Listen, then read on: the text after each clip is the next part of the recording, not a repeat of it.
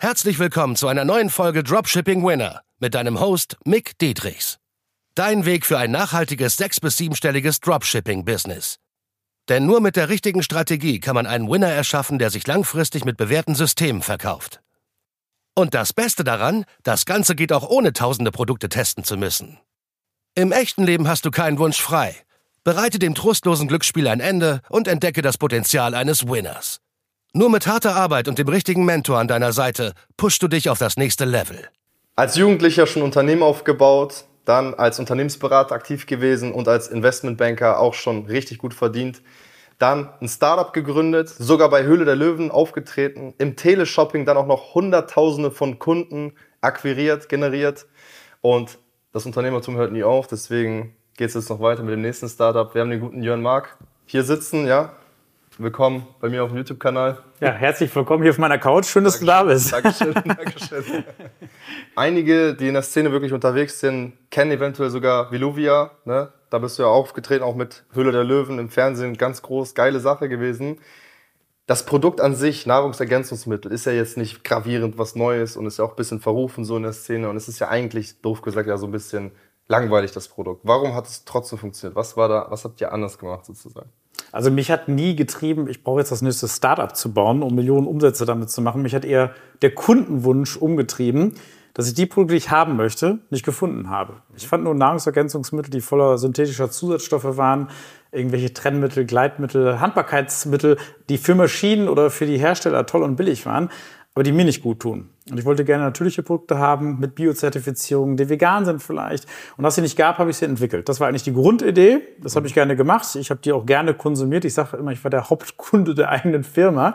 Und das war eigentlich der Beweggrund. Geil. Aber trotzdem gibt es ja richtig viele da draußen, die auch vegan sind und eigentlich die gleichen Parameter erfüllen. So, war das jetzt das Packaging, was dann so viel besser war, die Story dahinter oder so? Was würdest du sagen aus deiner Sicht war dann nochmal der entscheidende USP sozusagen? Ich sag mal so, erstmal ist ja Nahrungsergänzungsmittel etwas, da scheidet sich das mehr in Deutschland. Die einen sagen total nützlich, die anderen sagen, das braucht kein Mensch. Mhm.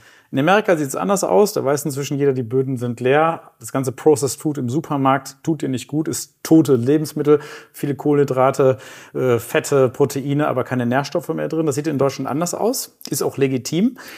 Aber das sah halt noch vor zehn Jahren eben anders aus. Da war das wirklich eine, sag ich mal, so wie so ein Abfallprodukt, das irgendwo bei BASF synthetisch Vitamin C hergestellt und das viel Füllstoffe reingetan, Farbstoffe, Konservierungsstoffe.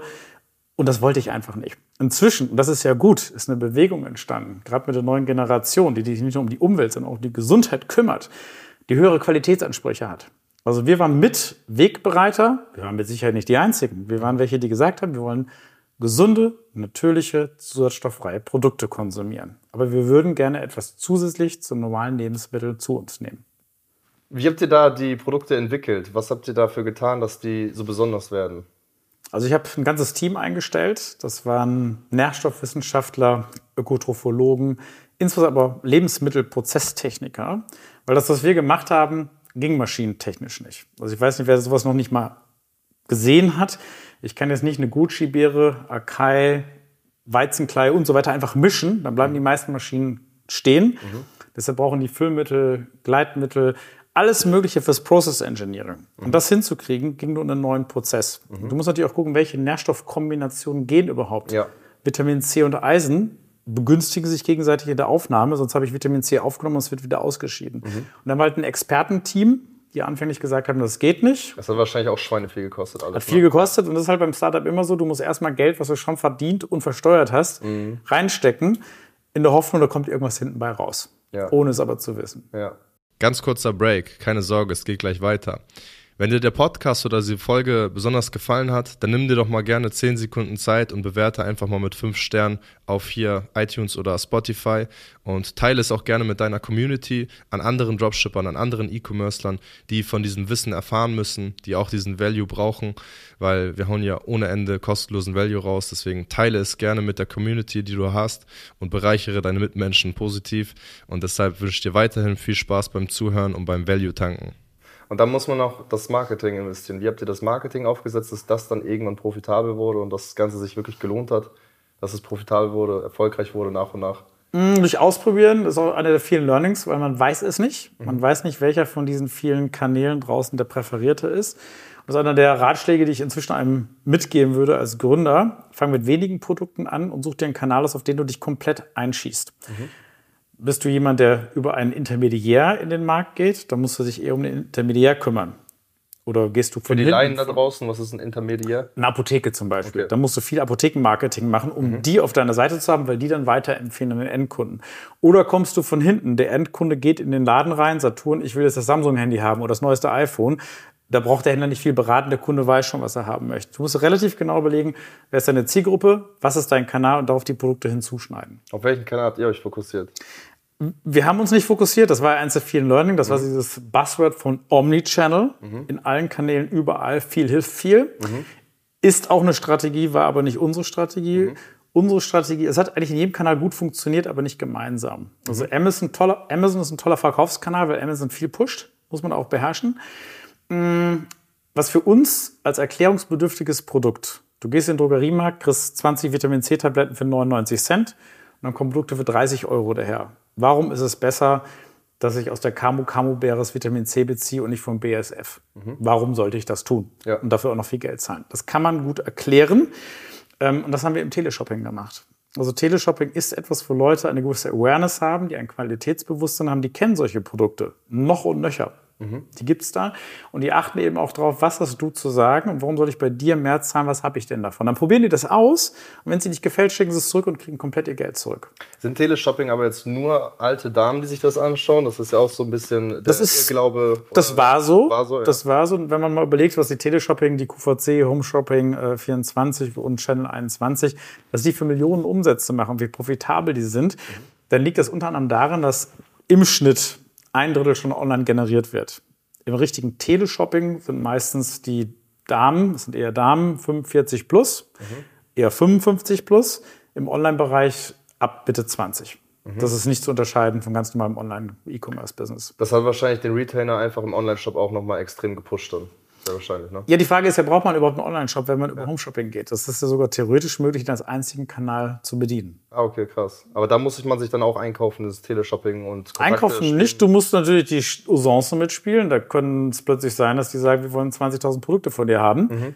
Und nächsten Monat, wenn es nicht klappt, kriegst du 18.000 davon zurück. Das musst du erstmal finanzieren und wuppen können. Also du musst die Strukturen vorherrschen. Also als noch nicht etabliertes Unternehmen gibt es Startup-Programme bei Teleshopping-Sendern, die einen so erstmal homöopathisch in kleinen Dosen an Randzeiten oder Spartensendern erstmal positionieren, um zu testen.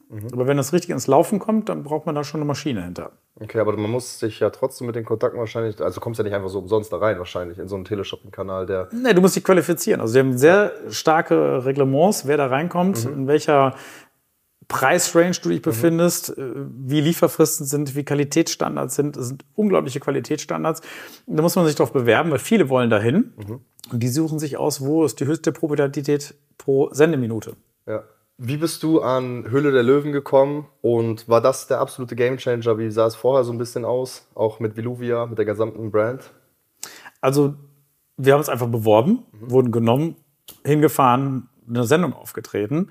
Und was ist Game Changer? Es hat eine Menge verändert, weil die Aufmerksamkeit plötzlich der Öffentlichkeit auf diese Unternehmen gerichtet war. Das hat positive und negative Seiten, weil deine Wettbewerber werden auf dich aufmerksam, Neider, Hater, you name it. Wir sind ja in Deutschland. Ja.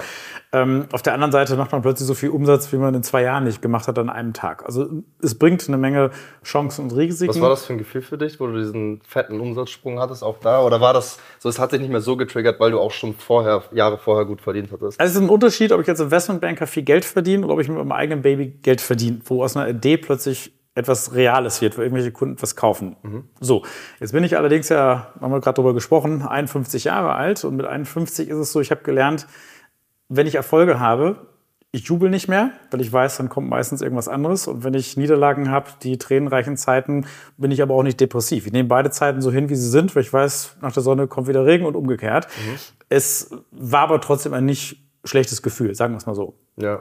51, jetzt stellt sich jeder wahrscheinlich die Frage, ist es Veluvia oder woran liegt es genau? Was ich- ist dein Geheimnis? Na, ich sage immer, man hätte mich mal vor 15 Jahren sehen sollen, in den High-Zeiten meiner Investmentbanker-Zeiten. Da bin ich zwei bis dreimal am Tag geflogen, habe 100 Stunden Schichten die Woche gemacht. Also meine 40-Stunden-Woche am Dienstagabend vorbei. und ähm, ja, ich habe mich als Söldner dem Geld verschrieben. Ja. Mhm. Ich habe viel, viel Geld verdient und da sah ich aus wie 60. So. Und dann habe ich natürlich durch einen anderen Lifestyle, Sport, Schlafen, vernünftige Ernährung eine Menge gedreht. Mit Veluve habe ich da noch einen extra Push gegeben. Das hat mir wirklich viel gebracht. Zum Schluss, glaube ich, ist eine Mindset-Frage. Wie sehe ich das Leben? Ja. Ich gehe raus, es regnet und sage, toll, frische Luft, ist kühl, ich bin alleine, kann die ja. Natur genießen. Oh, Sonne, Mensch, toll, Vitamin D, ich kann draußen Stand-up paddeln. Es ist immer gut. Ja. Und ich mache mir das Leben so, wie es mir gefällt tatsächlich und ich genieße jeden einzelnen Tag. Ich habe keine Geil. Bucketlist. Wenn ich eine hätte, würde ich es morgen abarbeiten. Und ich sage immer, wenn ich sterben würde, ähm, morgen, und in der Retrospektive war es ein guter Tag, um zu sterben, war es so. Geil. Das ist die richtige Einstellung. Auf jeden Fall. Habe ich noch nicht. kommt noch. Kommt noch, arbeite ich noch dran. Wie war ähm, der Exit für dich, für euch? Ähm, lief das reibungslos? Wie habt ihr das aufgebaut? Was kannst du davon so erzählen? Also der Exit war vom Wunsch getrieben, das Baby fährt jetzt auch gut ohne mich. Ich habe es aufgesetzt, aber Unternehmer sind nicht immer gute Manager. Das muss man auch mal realisieren können. Es gibt Leute, die ein fahrendes Schiff durchaus auch gut weiterfahren können, besser vielleicht sogar als man selbst. Und mir wird auch ein bisschen langweilig, was hat ja schon funktioniert, ähm, so dass ich eigentlich den Wunsch getragen hatte, dass ich wieder was Neues machen möchte. Und dann setzt man das im typischen Investmentbanking-Verkaufsprozess um, sucht verschiedene potenzielle Interessenten. Wir haben ein wunderbares Pharmaunternehmen gefunden, die diesen grünen Gedanken, vegan, Natur, nachhaltig, ohne Zusatzstoffe, auf den Zug, so, gesagt, genau das brauchen wir ja. und eben einen Teleshopping-Kanal als Vertriebskanal hatten, wo wir sagen, da wissen wir, wie es funktioniert. Und äh, da haben wir jetzt mehrere hunderttausend Kunden gewinnen können, die machen Millionen Umsätze, unglaublich erfolgreich. Also da bin ich jetzt ein bisschen stolz drauf. Geil. Aber ich muss das Baby nicht mehr zum Laufen bringen, sondern ist sozusagen der Kinderstube mhm. entwachsen und ist selbstständig geworden. Genau, ist raus aus dem Nest und ich kann mich wieder um was Neues kümmern. Ich kann mir vorstellen, dass nicht alles rosa-rot immer verlaufen ist und einfach nur alles hochgegangen ist. Und ich highlighte auch super gerne für meine Zuschauer, Zuhörer da draußen immer die Abfucks, die Downs, die Struggles auch gerne. Ähm, wie viele Produkte oder wie viele Ideen hat es für dich gebraucht oder wie viele Rückschläge sozusagen, bis die ersten Erfolge kamen? Auch schon aus deiner Zeit vor Veluvia wahrscheinlich auch als Unternehmensberater oder Investmentbanker, also so Richtung Unternehmertum und Mindset. Also man muss sich gewahr werden, die meisten Sachen funktionieren nicht. Mhm. Deshalb sollte man eigentlich auch nie rausgehen und sagen, mein Ziel ist, möglichst viel Geld zu verdienen. Und dann verkaufe ich auch Autoreifen oder sowas, wo man sagt, brenne ich aber nicht für. Und ich war ja Investor vorher und im Venture Capital Bereich sagt man Spray und Pray. Also auf möglichst viele Leute verteilen in der Hoffnung, einer wird so ein PayPal oder sowas, mhm. ja, ein Unicorn. Weil die meisten werden es halt nicht. Mhm. Und dann sollte man zumindest, wenn man muss sich überlegen, so ein Unicorn, das braucht mindestens vom Gründerteam zehn Jahre, um da hinzukommen. Minimum. Und wenn man diese Zeit investiert, seine Familie vernachlässigt, seine Hobbys, seine Freunde, wenn man da komplett alles reinsteckt, dann sollte einem das wirklich verdammt viel Spaß machen, was man da tut. Ja. Und ähm, das ist halt ein großes Learning. Ich hatte auch mal Ideen, die wären nur wegen dem Geld gewesen, aber zum Schluss bin ich immer mit dem Herz gefolgt und sage, mich bringt es weiter in meinem Leben. Zum Beispiel, was ich jetzt weiß über Ernährung, über Sport, über Schlafverhalten, kann mir ja keiner nehmen. Ich verhalte mich jetzt völlig anders, brauche keinen Berater, weil ich genau weiß, was mir gut tut und was mir nicht gut tut. Das ist ein Benefit, der hat nichts mit dem Startup zu tun. Davon profitiere ich ganz persönlich, meine Familie, meine Freunde, wenn ich denen davon Ratschlag geben darf. Mhm. bei meinem neuen Startup, da geht es um Mental Health, genau das Gleiche. Ich kann Leuten in Phasen tiefster Depressionen, Traurigkeit, nach Trennungen, Jobverlusten, die haben sich verzockt an der Börse, kann ich ihnen weiterhelfen? Und das macht mir Spaß, einfach sozusagen Freude zu teilen. Und deshalb ist mein ja, großes Learning immer und auch der Ratschlag, mach wirklich was, was dir wirklich viel Spaß macht, wo du Lust hast, Zeit rein zu investieren. Und dann wirst du deswegen Erfolg haben.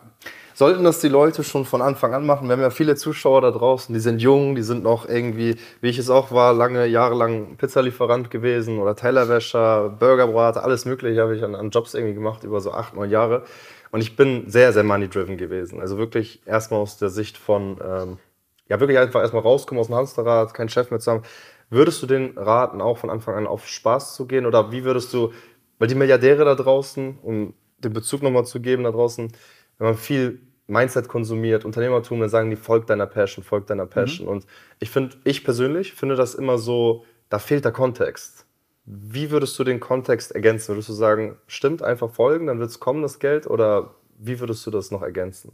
Das ist eine vielschichtige Antwort, die ich jetzt geben muss. Mhm. Das eine ist, wenn du jünger bist, ist vielleicht der Nachteil, du hast noch nicht so viel Geld. Der Vorteil ist, dass du noch nicht so viele Verpflichtungen. Ich sag mal, wenn du jung bist, Also ich habe am Anfang auf acht Quadratmetern in einer möblierten Studenten-WG gewohnt, habe meine Kosten auf ein Minimum gehalten, weil der Konsum ist eigentlich dein Tod des Unternehmertums. Du musst erstmal viel sparen.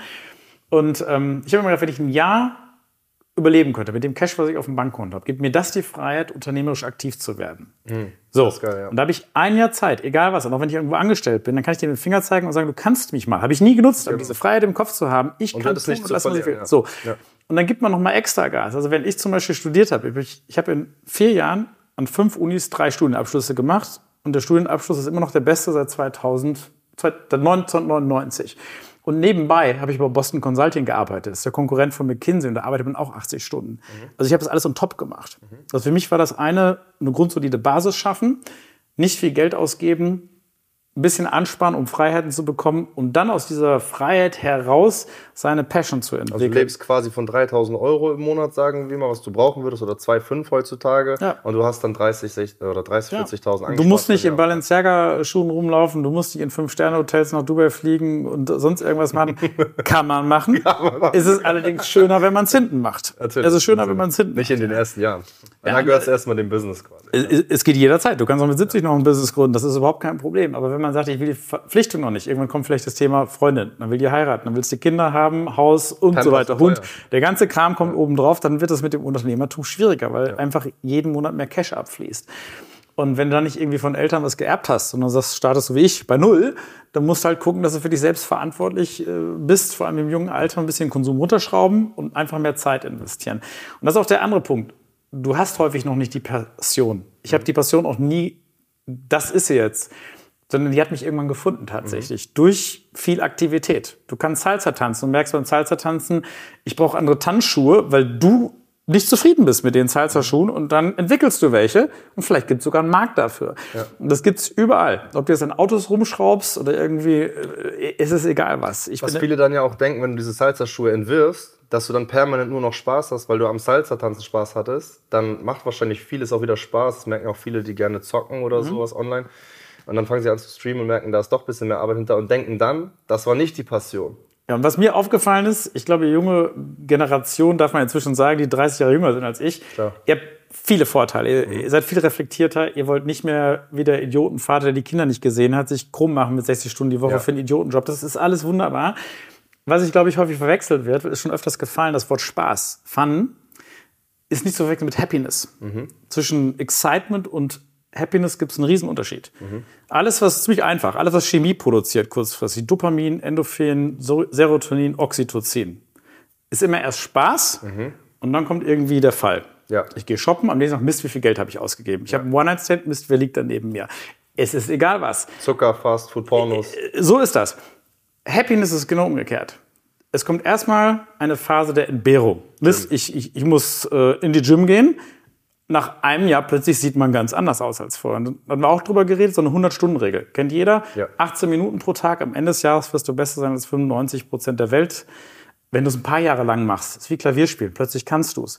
Aber es ist ein Skill, wo du am Anfang frustriert bist, weil es wird nichts funktionieren. Im zweiten Tag ist es immer noch frustrierend. Du fragst dich, warum mache ich das? Und gerade heutzutage noch schwerer, weil alles distracted. Überall kriegst du ja sofort Genau. eine Befriedigung. Und deswegen ist es noch schwieriger und noch attraktiver, aber wenn man dann den Sixpack hat oder das Klavier So ist das. Und am besten ist, man zieht sich komplett zurück, muss nicht der Welt zeigen und sagen, was man tut, einfach tun und machen. Ja. Und man hat ja auch festgestellt, Intelligenz mit, im Sinne von Auffassungsaufgabe mag sich unterscheiden, aber jeder Mensch kann alles lernen. Es ist eine Frage der Disziplin. Und wenn man sagt, ich mache das jetzt mal, weil mir das irgendwie hinten was geben könnte und zu sagen, ich habe ein Produkt entwickelt, ich habe ein Unternehmen aufgesetzt, ich bin Calisthenics-Meister und kann was der Teufel was für tolle Figuren, das ist eine tiefste Befriedigung, kommt von innen, die hat aber nichts mit Chemie zu tun, das ist eher seine elektrische Energie, die einen hochbeamt und die kann dann auch keiner mehr nehmen. Also genau umgekehrt, du hast eine Entbehrung und dann wird es richtig toll. Das ist ja schön, wenn man jung ist, hat man noch viel mehr Zeit, als wenn man erst mit 50 was startet. Ja, wahrscheinlich kommt die Weisheit dann immer mehr, ne? Über die 10, Das stimmt. 20 Jahre Unternehmertum. Dann wird man ein bisschen ruhiger, man weiß, okay, man hat schon was Gewisses aufgebaut. Am Anfang ist man noch unruhig. So jetzt bei mir, auch die viele 20-Jährige sind unruhig, ich brauche es jetzt sofort. Und man wird auch demütiger, weil du weißt, und ich, ich weiß, wovon ich rede, ich habe eine gewisse arrogante Haltung gehabt, ich kann über Wasser gehen zum Schluss. Ich kann nicht über Wasser gehen. Ich kann nicht über Wasser gehen. Und wenn ich zehn Sachen mache, gehen wahrscheinlich neun schief. Und bei dem zehnten muss ich sagen, passt. Aber weil du so viel gemacht hast in einer kurzen Zeit, Speed of Implementation, weil es dann passt, Ist auch wieder geil, ne? weil sonst hättest du nichts gemacht, sozusagen. Genau. Dann hättest du auch nichts erfolgreich verkauft. Ja, du musst auch was machen, wo selbst der Misserfolg, die größten Erfolge werden immer geboren aus den Misserfolgen. Du lernst nichts. Wenn ich was tue, was ich sowieso kann, mein Hirn sagt, machen wir weiter. Das ist im Autopiloten, im Unterbewusstsein abgespeichert. Es ist immer nur, wenn ein Störimpuls kommt. Mist, das tut weh, geldlich, in der Liebe, physisch. Nur dann lerne ich und werde etwas umprogrammieren. Also Lernen kommt aus Fehlern. Und das ist bei Unternehmertum ganz genauso. Immer wenn es richtig weh tut, Fehlinvestition in Krypto, den Fehler machst du wahrscheinlich nie wieder. Ja, ja. Und daraus lernt man und entwickelt sich weiter. Du musst die Fehler annehmen. Und gerade in Deutschland wird es immer so, du hast Erfolg, dann bist du jemand, der Glück gehabt hat. Und wenn du Misserfolg hat, nein, ist dir alle oh, Idiot und so weiter. Ist genau umgekehrt. Du musst eigentlich drei, vier, fünf Startups erst in den Sand setzen. In Amerika investieren die erst in dich, wenn du ein paar Startups in den Sand gesetzt hast, weil die sagen, jetzt ist er Unternehmer. Jetzt weiß er, was er tun, verbrennt nicht mehr meine Kohle. Und diese Fehler erstmal anzunehmen, möglichst früh, viel auszuprobieren, funktioniert nicht, weiter, wie ein Boxer. Immer wieder aufstehen. Ja. Was würdest du speziell jemandem da draußen jetzt raten, der da gerade zuschaut, zuhört, der fängt jetzt quasi bei Null an, der ist jetzt gerade Taxifahrer, Burgerbrater, was auch immer. Was würdest du ihm speziell raten, wenn der sich was aufbauen will, auch finanziell, ein bisschen noch mehr money-driven, ähm, will langfristig aber auch seine Passion auf jeden Fall finden. Das wollen wahrscheinlich sehr viele Menschen auf diesem Planeten, nur wenige sind bereit, was dafür zu tun. Aber was würdest du dem raten, ähm, wie er anfangen sollte. Wie sollte er starten? Was, was, wie kann er das rausfinden? Man, man ist ja in so einem riesen Meer von, was soll ich tun? Und dann wird man einfach rausgeschmissen. Was würdest du dem raten? Quasi dein 20-jährigen Ich sozusagen, äh, was würdest du ihm sagen ungefähr oder raten? Ja, das wird angesprochen. Die einen sagen, folgt deiner Passion. Das sind meistens Billionäre, die einem das dann irgendwie sagen. Ne? Also Billionärs, Milliardäre. Folgt deiner Passion, dann hast du aber keine. Und die anderen sagen, entwickle erstmal ein gutes Skillset und mach daraus eine Passion. So. Mhm. Ich würde sagen, die Mischung liegt wie immer in beiden. Du musst ein Skillset aufbauen und versuch besser zu sein als der Rest. Versuch einfach herauszustechen. Und wenn das 190. Gegenargument kommt, dass du das 191. Gegenargument hast, du musst der Kunde Nummer eins sein. Und das braucht jetzt nicht sein, dass du irgendwelche fliegenden Taxen entwickelst. Das kann was völlig Schnödes wie ein Salsa-Schuh oder sonst irgendwas sein, aber du machst es ein bisschen besser und hast eine gute Begründung und vor allem du lebst das. Du bist authentisch das Produkt. Ja. Und diese Passion, die findet man nicht im Excel-Sheet. Ich finde solche kreativen Prozesse, du fährst mal irgendwo in den Urwald, im Vulkan, bist mit Schamanen zusammen, machst einen Yogakurs, was auch immer. Mhm. Da kommen die kreativen Ideen und sie überraschen dich meistens dann, wo du nicht damit gerechnet hast. Wahrscheinlich, weil man in seinem Geist dann auch so ein bisschen Abstand gewinnt zu allem und nicht in dieser Drucksituation ist, würde ich jetzt mal sagen, weil das ist bei mir genauso, wenn ich lange Autofahrt mache, Zugfahrten oder mal im Flieger sitze einfach, dann gewinne ich auch Abstand so. Genau. genau also es gibt ja im Hirn sozusagen so eine Wippe. Wir haben ja diesen präfrontalen Kortex, der ist für die Aufmerksamkeit, fürs Denken, fürs Reflektieren zuständig. Dann haben wir ein Default Network. Das ist sozusagen das, wo man tagträumt. Da wird immer heute gesagt, oh, das ist alles so schlimm. Evolutorisch ist es ein fantastisches Netzwerk weil es uns insbesondere als Quelle für Intuition, für kreative Prozesse dient. Also Beethoven hat nicht die Symphonie Nummer 5 hier vorne entwickelt, sondern da hinten. Die sind plötzlich da. Das ist eben genau unter der Dusche, beim Spazieren, im Flieger. Also wenn ich eben nicht drüber nachdenke. Deshalb muss man einfach mal mit offenen Augen gucken, was kommt mir da irgendwo und packt mich das. Ja. Und wenn du Bodybuilder bist und hast eine besondere, weiß ich nicht, eine neue Hantel erfunden, mit der du besser trainieren kannst oder was auch immer es denn nun ist, als Segler tolle Segelhandschuhe, I don't know, du musst das Produkt leben und sagen, ich brauche das und ich mhm. weiß, wie es funktioniert. Ich brauche es zumindest. Du bist Kunde Nummer eins. Und wenn es nicht nur einen gibt von den acht Milliarden, die es gut finden, sondern vielleicht ein paar zehntausend, hast du plötzlich ein Unternehmen draus gemacht. Mhm. Sagen wir Skillset, die Leute entscheiden sich, okay, ich will ein Online-Business starten, ich will Dropshipping starten, E-Commerce starten, ähm, Copywriting besser werden, im Schnitt besser werden.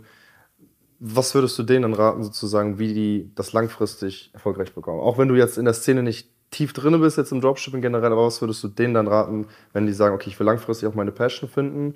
Ähm, weil, ich sag mal als Beispiel, viele verlieren sich dann auch da draußen und denken, sie müssen das ihr Leben lang machen, mhm. etwas, was viel Geld verdient sozusagen, oder auch wenn sie Taxifahrer sind oder Burgerbrater, das ist ja meistens auch nicht deren Passion, bei 90, 99 Prozent der Menschen so.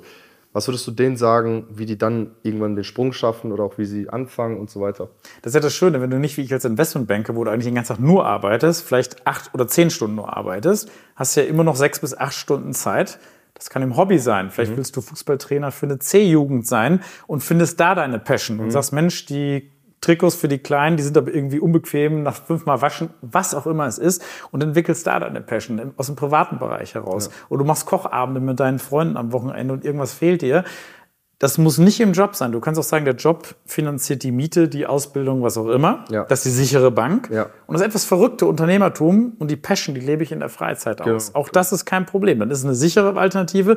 Du hast aber ein Ziel und das verfolgst du auch. Aber du musst halt auch verfolgen. Jetzt nicht den ganzen Tag vor der Playstation hocken. Ja. Du musst es auch verfolgen und sagen, ich will irgendwo hin und ich suche auch meine Passion. Davon muss man halt raus. Ja, ja. Die Passion ist ja auch irgendwo eine Arbeit trotzdem dahinter. Ne? Du nutzt die extra Zeit, um die Passion zu finden und baust dir einen Puffer auf, wie du auch gesagt hattest, dass du ein Jahr überbrücken könntest mit deinen geilen finanziellen Mitteln, die du acht Stunden investierst, zehn Stunden am Tag und die restliche Zeit dann für den Traum, für die Berufung, wie du Genau, sagst. Ne? genau. Jetzt stellt sich mir die Frage auf jeden Fall, wo hast du dein ganzes Wissen her? Natürlich wahrscheinlich auch viel aus Fehlschlägen und so weiter, aber hast du auch manchmal gesagt, ey, ich nehme Geld in die Hand, möchte mir ein Coaching ziehen oder aus Fehlern von anderen lernen, die weiter sind in gewissen Bereichen, ob es Spiritualität ist, Mindset, Marketing, was auch immer. Hast du da irgendwas dir äh, da rein investiert oder hast du wirklich gesagt, ich lerne nur aus meinen eigenen Fehlern sozusagen? also die Fehler, die kann man gar nicht vermeiden. Ich umarme sie quasi, weil das wie ein MBA in Praxis ist. Besser geht's nicht. Also die echten Fehler, ich sag mal, wenn du 100.000 versemmelt hast, bewahrst dich vor dem vielleicht 500.000 versemmeln. Das war teuer und schmerzhaft, aber es ist eine super Lesson. Muss man sehen wie ein Quick MBA in der Praxis. Und trotzdem Also ist investiere es ich- nicht nur ein Schönreden? Nee, null. Nein, auf gar keinen Fall. Und, und ich investiere tatsächlich sehr, sehr viel. Ich hab, war jetzt gerade in Mexiko in einem acht Tages Meditationsretreat. Das hat mich 6000 Euro gekostet und war eines der besten Erlebnisse, die ich je hatte und hat mich mit dazu geführt ähm, auf das, was ich mit meinem nächsten Startup machen will, wo ich jetzt seit drei Jahren ungefähr auf der Suche war, wie kann ich das genau ummünzen. Ähm, ich habe aber auch Freunde, die Coaches sind. Ich nehme professionelle Coachings nochmal bewusst, die nicht meine Freunde sind, um einfach eine Meinung auszuhaben, die bewusst These, Antithese mir gegenübersteht, diametral, um mich zu challengen. Es gibt so viele Ja-Sager um einen drumherum, äh, gerade wenn man sie bezahlt. Dann sagen die, ja, du hast recht. Ich will aber Leute, die mir sagen, die das nicht recht. Äh, mach's andersrum, voranzukommen, ja. um weiterzukommen. Also es ist, glaube ich, eine Philosophiefrage. Ist Wandel etwas Bedrohliches? In Deutschland wird das immer als bedrohlich angesehen, egal was es ist. Klimawandel, Politikwechsel, alles ist bedrohlich. Ich finde, Wandel ist genau das, was ich umarme. Können wir eh nicht aufhalten. Irgendwann geht die Sonne aus, sage ich meinen Kindern auch. Äh, äh, Alles ist im Wandel. Und Ja. wenn du das als Chance nutzt, steht dir Tür und Tor offen. Und das ist etwas, wo ich bewusst sehr, sehr viel Geld rein investiere. Du siehst ja schon wieder ein Buch. Ich lese pro Woche mindestens ein Buch, Geil. immer Forschungsbücher, weil ich den Anspruch habe, zum Schluss so weit zu sein, dass irgendwelche Experten mich nicht auslachen, sondern das Gespräch mit mir genießen. Mhm, Geil, das ist auch eine Art von Anpassungsfähigkeit, wie ein Chamäleon. Der Wandel ist permanent da in Immer. der Welt. Ne? Ob Immer. du Wachstum siehst bei Blumen oder sonst was, Egal was es ist, müssen wir uns auch anpassen. ist die das. Welt verändert sich, wir haben Social Media, wir haben alles mögliche. Wer weiß, was mit der AI jetzt passiert, äh, ChatGPT. Wenn man sich nicht anpasst, bleibt man stehen. Und ich finde Wandel toll. Ja. Ich finde es die schönste Zeit, wo man auf diesem Planeten leben kann. Wir sind eine so blessed Generation.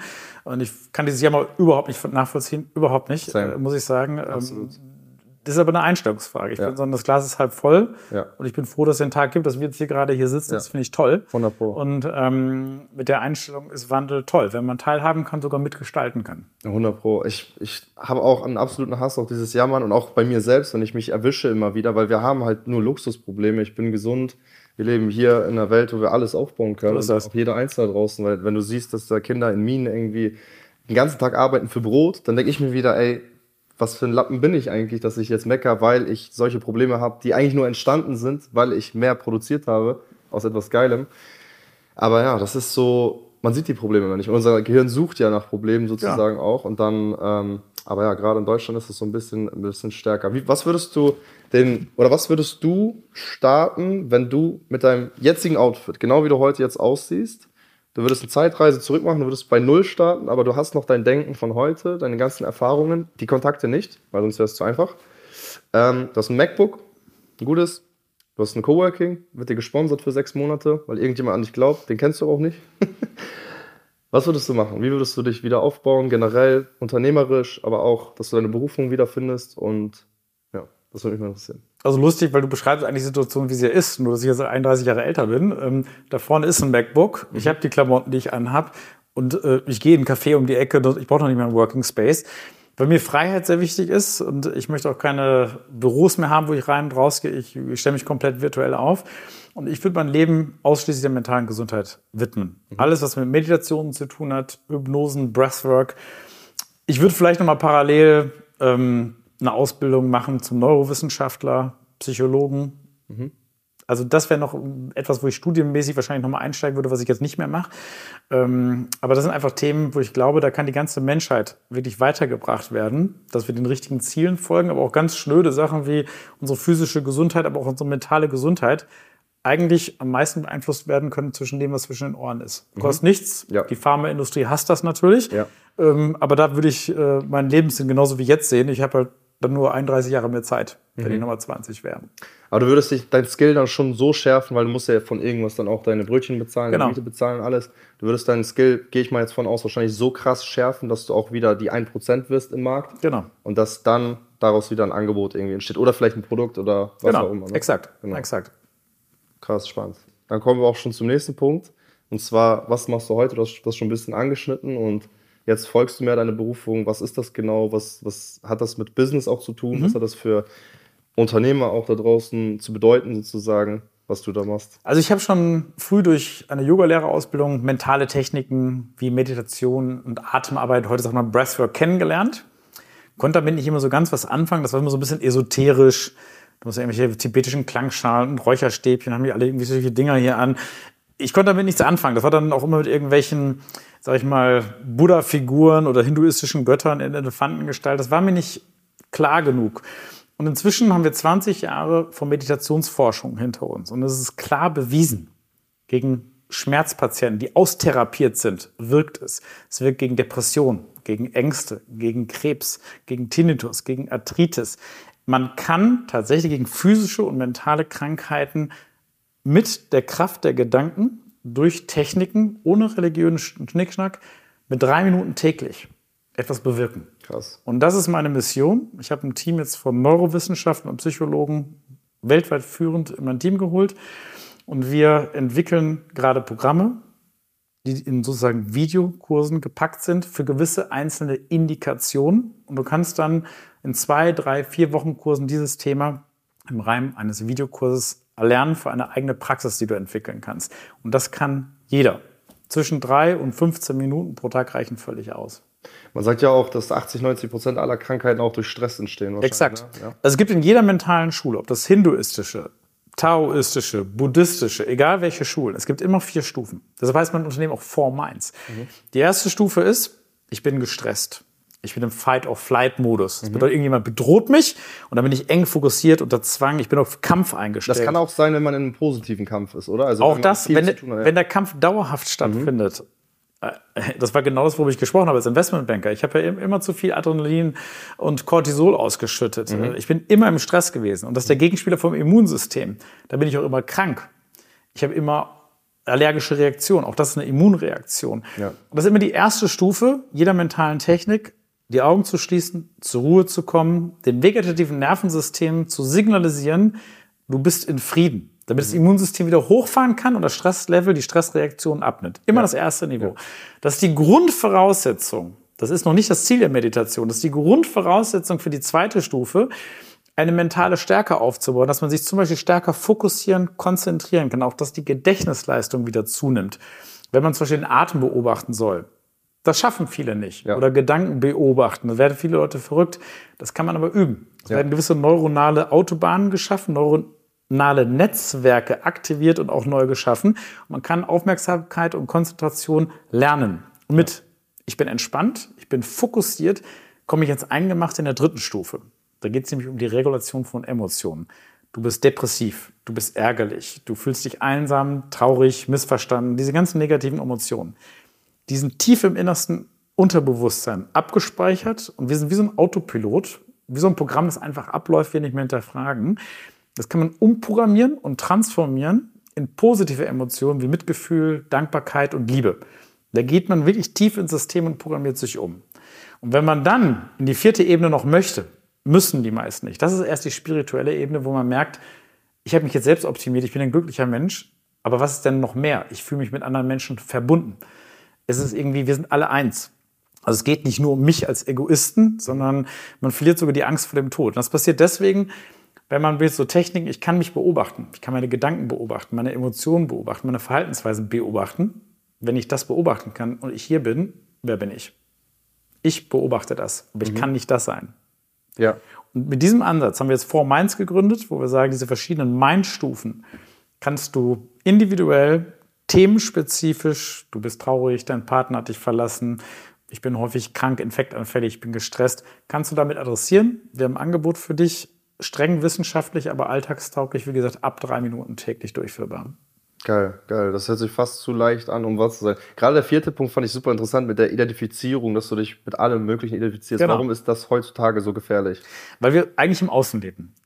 Und das ist wirklich, wer bin ich? Okay, ich bin Hamburger, ich wohne in Winterhude, habe dieses Auto, die Wohnung, den Job, fahre dahin Urlaub, das sind meine Freunde, die Uhr und das und jenes. Aber das bin ich ja nicht. Das sind irgendwelche Accessoires. Und die Leute denken, okay, wenn ich jetzt einen Golf habe, bin ich mit Mercedes glücklich. Wenn ich Mercedes habe, dann will ich aber den Porsche, mit dem Porsche will ich den Ferrari und so weiter. Kleine Uhr, große Uhr, mittlere Uhr. hört nicht auf dann, ja. Es hört nicht auf. It's never enough, sagt man im Englischen. Und das ist das Schöne, wenn man in vielen, sag mal, kurzen Abschnitten mit jungen Lebensjahren das alles schon hatte. Mhm. Ich hatte zum Beispiel viel Erfolg in jungen Jahren und habe gemerkt, Das haben wir ja auch mit den Uhren gerade das Thema. Ich habe dich gefragt, Genau. magst du Uhren? Ne? Weil ich habe hier eine fette erste, zweite Uhr sozusagen. Und du dann so, ja, hm, ich hatte auch meinen, ne? Ja, Ich habe eine Uhrensammlung, die mir immer noch sagt, weil die Uhr, äh, meine Lieblingsuhr ist mehr wert als die meisten Autos auf diesem Planeten. Ja, ich trage sie aber nicht, weil ich brauche sowas nicht. Es ist eine tolle Uhr, ein tolles Kunstmeisterwerk, ja, einer Patek Philippe sozusagen. Aber ähm, ich brauche sie nicht. Und der Unterschied jetzt ist, wenn man mir alles nimmt, fehlt mir nichts. Ich genieße Luxus, ich liebe den ganzen Kram, aber ich brauche es nicht. Das ist Ja. der Unterschied. Ja. Und zu merken, also in meinem Alter hast du ungefähr noch 11.000 Tage auf diesem Planeten statistisch und da überlegst du dir schon, du kannst nichts mit ins Grab nehmen. Also kein Lambo ist jemals im Sarg mitgekommen. Von daher, es bringt dir nichts. Was bringt dir wirklich was? Die Leute mit den glücklichsten und längsten Leben sind die mit einem sozialen, intakten Netzwerk, mit tollen Familien, tollen Partnerschaften, guten Freundschaften. Das bringt dich weiter. Alles Ja. andere ist Schnickschnack und reine Äußerlichkeit. Und das zu erkennen, ist diese spirituelle vierte Ebene. Es geht nicht darum, buddhistischen Göttern zu huldigen oder sonst irgendwas zu machen. Es geht darum, dass du dich erkennst, den Sinn des Lebens findest und zum Schluss wirklich tiefste Zufriedenheit und Glück empfinden kannst. Was würdest du sagen, ist für dich der Sinn des Lebens? Zu erkennen, dass wir alle eins sind. Ich dachte immer, mir hat auch so ein buddhistischer Meister gesagt, wenn du das alles nicht bist, was bist du denn? Hat mich alleine gelassen. Hab mich auch gefragt, was bin ich denn? Wenn ich nicht der mit den Charakterzügen der Unternehmer, wenn ich das alles nicht bin, was bin ich denn? Da kommen wir sehr schnell in die Ebene der Quantenphysik. Du und ich, alle, der Tisch, wir sind alles Wellen, wir sind alles High Frequency. 99,9 Prozent sind wir nicht Materie, sondern Frequenz und Energie.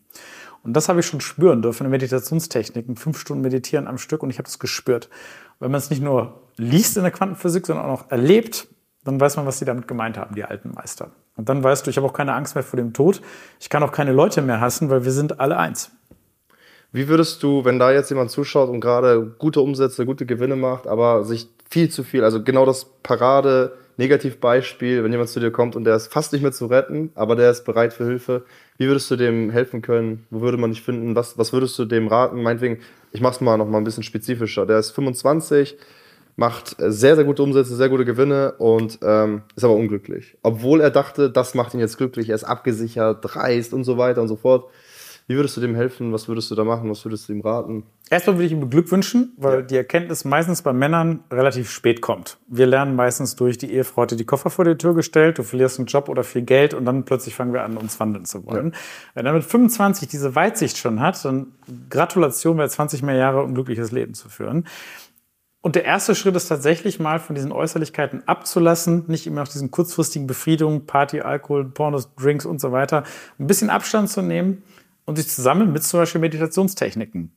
Erstmal zu entspannen, dass man diesen Stress, ich bin gehetzt, renne hier durchs Leben und finde dieses Glück nicht, wo ich doch unbedingt hin will, ähm, sich dann, man muss diese Fokussiertheit lernen, weil wenn ich das gelernt habe, in Ruhe mich konzentrieren zu können, Gedanken ich- sortieren, alles. Gedanken, so, den komme ich tief in mein Unterbewusstsein. Dann fragt man sich, warum reagiere ich in folgenden Situationen wie? Muss ich so reagieren? Kann man das umprogrammieren? Warum soll mich eine Frau, ein Lamborghini, ein Job, ein Triggern, Titel glücklich machen, triggern? Ähm, da kann man mal tief reingucken. Was ist da vielleicht in der Kindheit als Traumata ausgelöst worden? Und wenn man da tief reinguckt, kann man es auch umprogrammieren. Ja. Das ist ein Prozess, der dauert nicht Jahre, geht viel schneller, als wenn man mit Psychotherapeuten spricht oder sonst irgendwo mit Coachings redet. Es eine Technik ist, die man ja im Prinzip selbst in der Hand hat. Aber man muss sie einmal erlernen. Und das ist eigentlich das große Ganze, wo ich glaube, du kannst Glück lernen. Es ist eine Technikfrage. Und diese Technik kann ich einem beibringen. Wo findet man dich? Was was müsste man eingehen, damit man irgendwas findet? Gibt es einen Videokurs, gibt es ein 1 zu 1 Training? Also wir haben noch Irgendwas? null Angebote. Es gehört auch dazu, ich habe halt viel Glück in meinem Leben gehabt, viel Geld verdient. Ich möchte langsam was zurückgeben, ähm, weil mir es wirklich viel gibt tatsächlich. Ich habe immer einen Arzt, der heilt Leute, ein Architekt baut ein Haus. Ich möchte Leuten helfen in ihren Themenstellungen. Und man findet uns bei YouTube und bei TikTok mit ganz alltäglichen, manchmal auch überraschenden Erkenntnissen und Tipps, die man ganz einfach durchführen und auch verstehen kann. Sehr, sehr geil. Dann folgt den guten, guten Mann, ja. Weil, ich sag mal so, selbst, was viele auch wahrscheinlich falsch nochmal denken, ist dann, etwas zu geben heißt immer nur, ich darf jetzt auch nichts verkaufen. Das ist ja auch ein Irrglaube, den viele haben wahrscheinlich, ne? Ja, gerade in der Spiritualität, in dieser Welt, wo ich auch eingetaucht bin, laufen da viele nur in weißen Klamotten rum und sagen, ich bin erleuchtet und du hast keine Schuhe mehr und darfst kein Geld mehr in der Hand haben. Weit gefehlt. Im Englischen heißt ja auch Geld Currency. Es fließt etwas, es ist geparkte Energie. Und wie du die Energie, du vielleicht viel verdient, weil du vielleicht der Yogalehrer auf diesem Planeten bist, zu Recht hast du es verdient, weil Leute geben das ja freiwillig und das kannst das Geld ja auch in karitative Prozesse zurückgeben. Geld hat überhaupt gar keinen negativen Beigeschmack. Ja. Der, der das Geld ausgibt, der kann entscheiden. Nicht? Ist Ja. wie ein Messer. Ich kann damit Brot schmieren, ich kann damit jemanden umbringen. Das ist nicht die Schuld des Messers, sondern Ja. des Bedieners. Also von daher, ich habe null gegen Geld, ganz im Gegenteil. Geld bringt Sicherheit. Man kann damit eine Menge Positives und Gutes auf diesem Planeten bewirken und je mehr, kann man auch mehr Gutes bewirken. Ja, 100 Pro. Sehr geil. Hat mich mega gefreut. Vielen Mich Dank, auch. dass ich. Gast sein durfte. Ne? Gerne, vielen Dank. Und ähm, lernt aus den Fehlern der anderen. Macht natürlich auch eigene. Bis dahin. Peace out. Und? Hat dir die Folge gefallen? Dann gehe jetzt auf mickdietrichs.de und buche ein kostenloses Strategiegespräch.